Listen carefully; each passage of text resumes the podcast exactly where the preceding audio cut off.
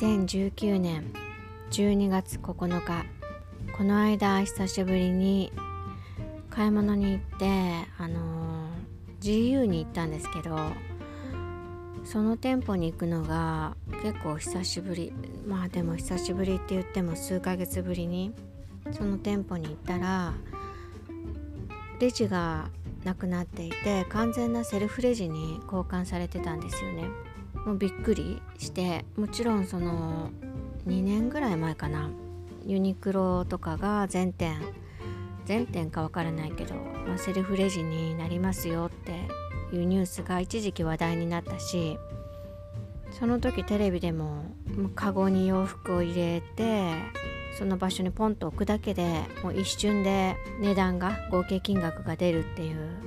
ちょっと話題になったのは記憶にあったんですけど実際自分が使う店舗にそれが導入されたのが GU では初めてだったからああついにここまで来たかという感じでちょっとした驚きがあってそう思い返せば先々月ぐらいユニクロに行った時もそこ結構都内の一番じゃないかもしれないけどかなり大きい規模のユニクロでそこ行くたびに、まあ、レジの方が10人以上？レジがずらっと並んでてそこにお客さんがこう並んでてっていうイメージがずっと何年もあったのが2ヶ月ぐらい前かなに行ったらそこも完全にセルフレジになってて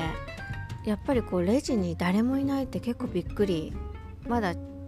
おいないんだって変わったんだっていう感じがあったのを思い出して。その GU もいつもすごい混んでてお客さんもすごいたくさんいるし、うん、レジの店員さんも若い人が10人ぐらい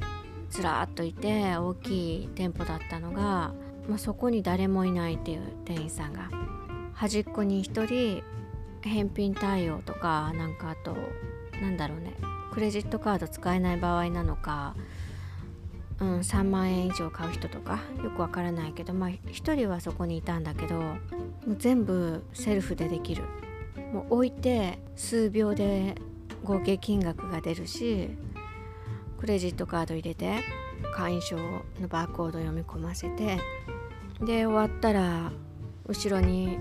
棚にずらっとショッピングバッグもあるから好きな大きさのを選んで入れて帰ってくるだけ。結構もう全国的にも広がってるんだろうけど大型店舗とかもちろん店員はゼロじゃないんだけどレジに誰もいないっていうのはなかなか衝撃的な光景。よく行く店舗がそうなってるって結構びっくりしました。つまりそれだけキャッシャーをやってた人がもういらないっていうことなんだなって。スーパーも最近セルフレジ増えてきてるしバーコード読むのだけはまだ店員さんがやってくれてあとはお会計のところはもうセルフとかいうところはすごい増えてるし、うん、私は結構セルフレジが好きなので個人的には嬉しいんだけどお年寄りとかで戸惑ってる人もまだいるっていう過渡期なのかなっていう状況。コンビニも最近ファミマとかって行くと前はなんかあの T カードありますかって聞かれてたけど最近自分で読み込ませるスタイルに変わってるよね。であこれもセルフになったんだなとか。で多分そのうちアメリカのアマゾンとかなんだっけアマゾン GO なんかアマゾンも実店舗で出してそこってスマホかざして入ってあとは好きな商品ただあの掴んで出るだけでレジすら通さないっていうかもう全部記録されてて何を買ったとか。であとはもうスマホにリンクしたクレジット口座にチャージが来るっていう引き落とされるっていうスタイルのも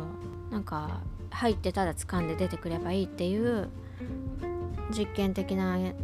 店舗を Amazon が出してるっていうの去年あたりからニュースになってる気がするけど多分将来的には日本でもそうなるんだよね。そういう店舗が増えてくるんだろうなって。もうなんか GU のももしそのスマホを読み込ませて入場するような形式になればほぼに近いことがもうできちゃうと思うからカゴ場所にポンと置いてスマホかざしてなんか決済が確認されればというかそのアカウントが確認されればクレジットカードすら読み込ませずに後からチャージできるから行ってほしい服だけカゴに入れてレジのところで計算だけしてもらえれば出れるみたいなのが将来的になるのかなって。でなんかよくもうあと20年もしたらとか2020年にはとか早い統計だと1999年生まれの子供が、えー、仕事に就く頃には65%の子は今存在しない職業に就くとかいう統計があるとかアメリカの研究データがあるっていうのをよく聞く聞きません？多分聞いたことある方いると思うんだけど私もいろんな場所でそれを聞いててああそうなんだって、まあ、確かに私が子供の頃にはネイリストとかそういう仕事なかったしなとかアプリの開発とかなかったもんねって思ってたんだけどいやでもそもそも出店なんだろうと思って調べさっき調べたら出店どうも怪しいみたいで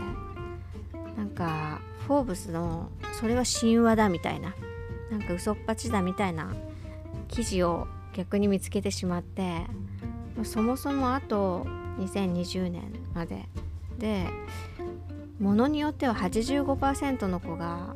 新しい仕事に就くって言ってるらしいんだけど今存在しない、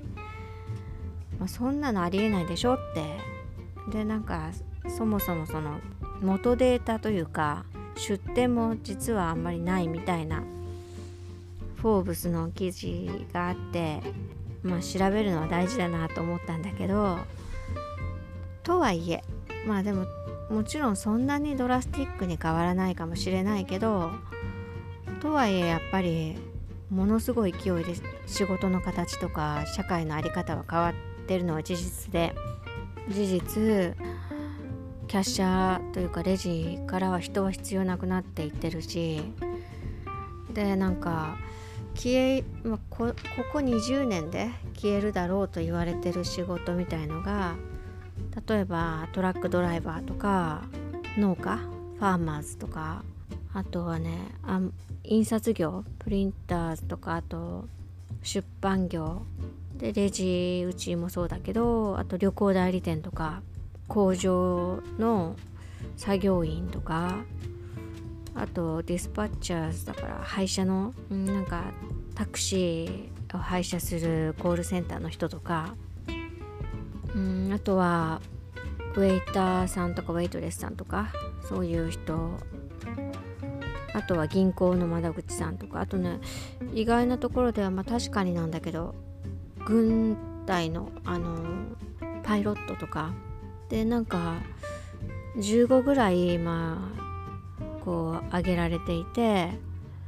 もうすでに確かにあの日本のレストランとかってタッチパネルのところもファミレスとかだったら多いから、まあ、あと運ぶ人も機械とかロボットになっちゃえばフロアには人あんまりいなくていいよねっていう、すでにそういう風になってきてるけど旅行も自分でネットで撮ったりする人が多いしまあ農家っていうのはアメリカ式の大規模農業だと本当になんかコンピューターとか使ったり機械化してやるだろうし昆虫の害とかに強い作物とか土とかも開発されてるからそういうのに対応する人も少なくなってる。現場からもうすでにかなり減ってるとか。で本当にもう世界アメリカだったらなんか5大ビッグカンパニーぐらいがほとんどの食品を実は作っててネスレとかうん、なんかペプシとかコカ・コーラ、まあ、ドリンク系とかもそうだけどジャイアント企業がほとんど食をまあ多分それにはリスクもあるとは思うんだけどそういう風になっててどんどん機械化が進むっていう。日本にもその波がどれぐらい来るのかわからないけどまあそういう今まであった仕事がどんどん AI とかプログラム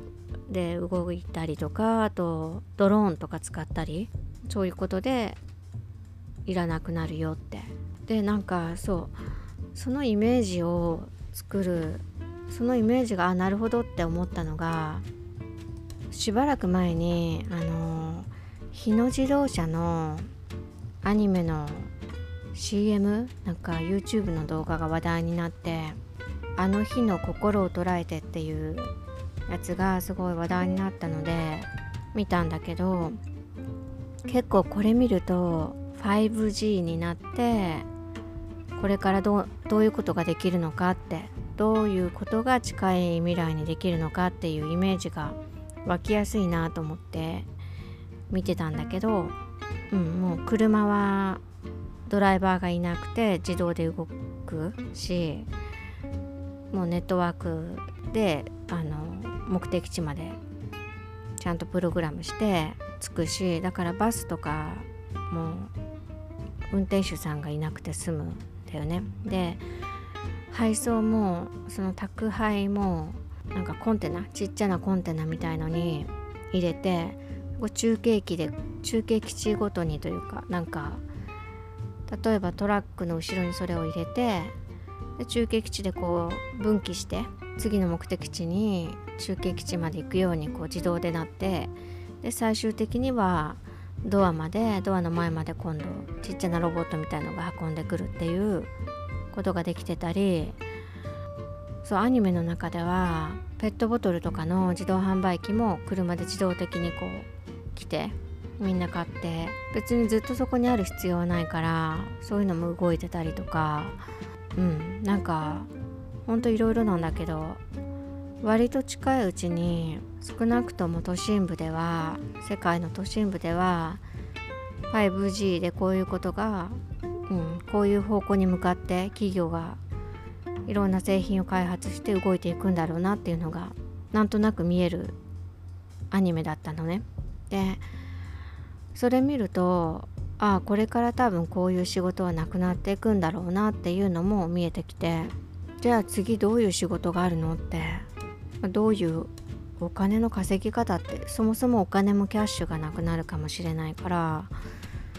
うんどういう未来になっていくんだろうなって楽しみでも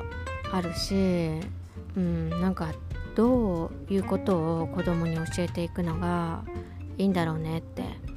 今のことが全て無駄になるとは思わないけどいろんなことが変わってこれからますます変わっていくだろうからどういう風なのがいいのかなっていうのを GU のレジに誰もいないっていうその光景を見た時に結構改めて考えさせられる光景ちょっとショッキングな光景経験でした。